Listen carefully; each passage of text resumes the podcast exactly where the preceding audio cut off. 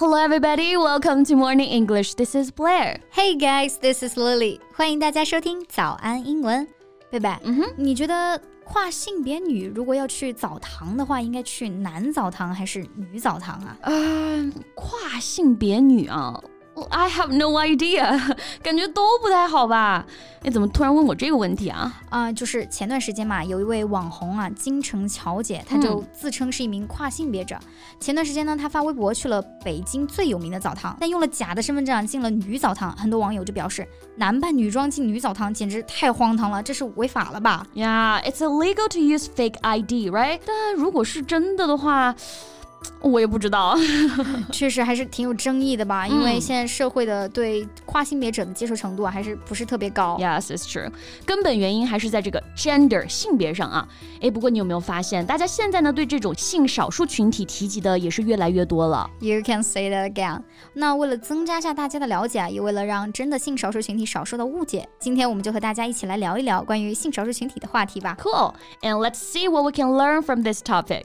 今天的内容都给大家整理好了文字版的笔记，欢迎大家到微信搜索“早安英文”，私信回复“笔记”两个字来领取我们的文字版笔记。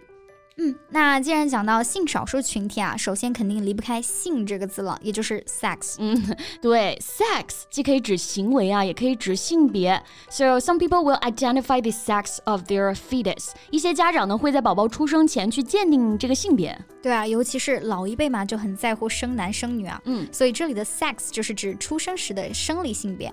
And there is another word, gender. Gender and sex are synonyms. So, some people will be confused about the difference between these two words. 对，gender 其实我们更倾向于指人的一个心理性别，like gender identity 就是性别认同。It refers to a person's internal sense of being male or female。韦氏词典啊也将 gender 和 gender identity 解释为同义词。对，因为有一部分人心理认同的性别和自己出生的生理性别啊是不一样的，所以现在会把 sex 和 gender 区分使用了。没错，and sexual minority，哎，就是我们说的 性少数群体。Yes, and it refers to LGBTQ individuals individuals. LGBTQ 五个字母啊，五个群体。先来讲讲这个我们比较熟悉的两个。The first one L it stands for lesbian，就是女同性恋，and G stands for gay，就是男同性恋。嗯，还有字母 B bisexual，就是双性恋的意思，是指男生女生啊都会喜欢。And the letter T stands for transgender，就是我们刚刚提到的跨性别者。 没错，那跨性别者就是生理性别 sex 和心理性别 gender 不一样的人啊。比如金星老师啊，他以前的生理性别就是男性，嗯，但经过手术之后，他的生理性别和心理性别啊都是女性了，嗯，我们可以称他为 trans women，就是跨性别女的意思。对，那有 women 就有 man 嘛，so trans man 就是跨性别的男性啊。And the last one Q it refers to queer，就是我们说的酷儿。没错，性别酷儿就是觉得自己的性别啊在男性和女性之间。觉得自己既不是男性也不是女性，或者既是男性也是女性，又或者完全拒绝任何性别的人，搞晕了啊！艾，洛丽，那你身边有没有这种？不是很直的朋友，你是想八卦一下性取向吧？Well, I'm just a little bit curious about the sexual orientation of you young people. okay, but before I tell you, we should talk about the word orientation. Orientation, O R I E N T A T I O N. So it refers to a person's basic beliefs or feelings about a particular subject. 就是我们说的取向、态度、观点。So sexual orientation 就是指性取向。 没错，那你刚刚问我身边有没有不是很直的朋友啊？这里的直的就是 straight，对，没听错啊，就是 straight。它不仅能指东西是直的，线条是直的，还可以还可以指性取向是直的。就像我们中文当中说的啊，直的是一个意思，也就是我们说的异性恋。不过弯的啊，我们可不能用 curly。确实啊，这里弯的就是指同性恋的意思。我们可以说 I'm not straight 或者 I'm gay。没错。Gay 就是除了特指男同性恋之外呢，其实它也是个形容词，就是宽泛的指所有同性恋，不管男女。Like Kristen is gay，我就很喜欢 Kristen 啊，不管是《暮光之城》里的女性打扮，还是她日常的中性打扮，都很好看。嗯，But to be candid, gender discrimination still exists。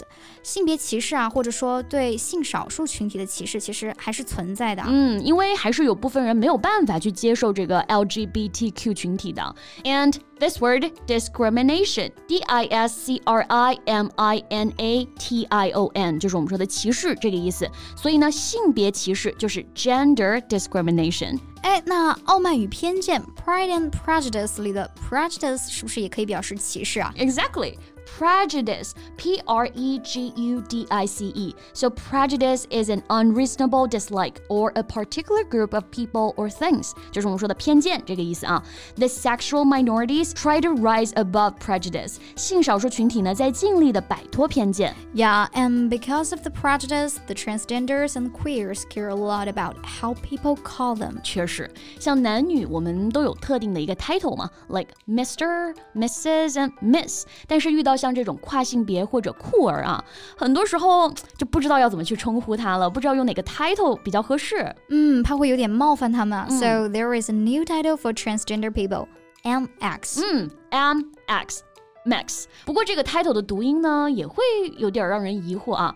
Most people pronounce it as Max with a sort of schwa sound，就中间加了一个 schwa 的音啊。But actually, a lot of people just spell it out like MX. And Oxford University explained that it is the most commonly used and recognized gender-neutral title. 对，而且在那之后呢，牛津字典也收录了这个词，所以 MX 这个 title 还是非常有权威性的啊。那既然 title 有 MX 来表示啊，人称代词应该也有相应的表达吧？嗯，我们同样也不会用 he 或者 she 来指代他们，而是用 they。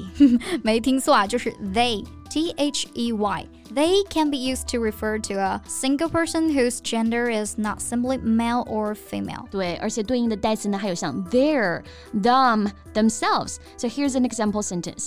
Smith said they wanted to be open about their new identity. 嗯，史密斯说他想公开自己的新身份啊。史密斯嘛是一个人，那这里用到 they 和 their 就表示他的性别啊，不是传统认知里的男性或者女性了。 不过大家可能还有一个疑惑，嗯，既然 they 是指一个人了，我们可以用 they is 吗？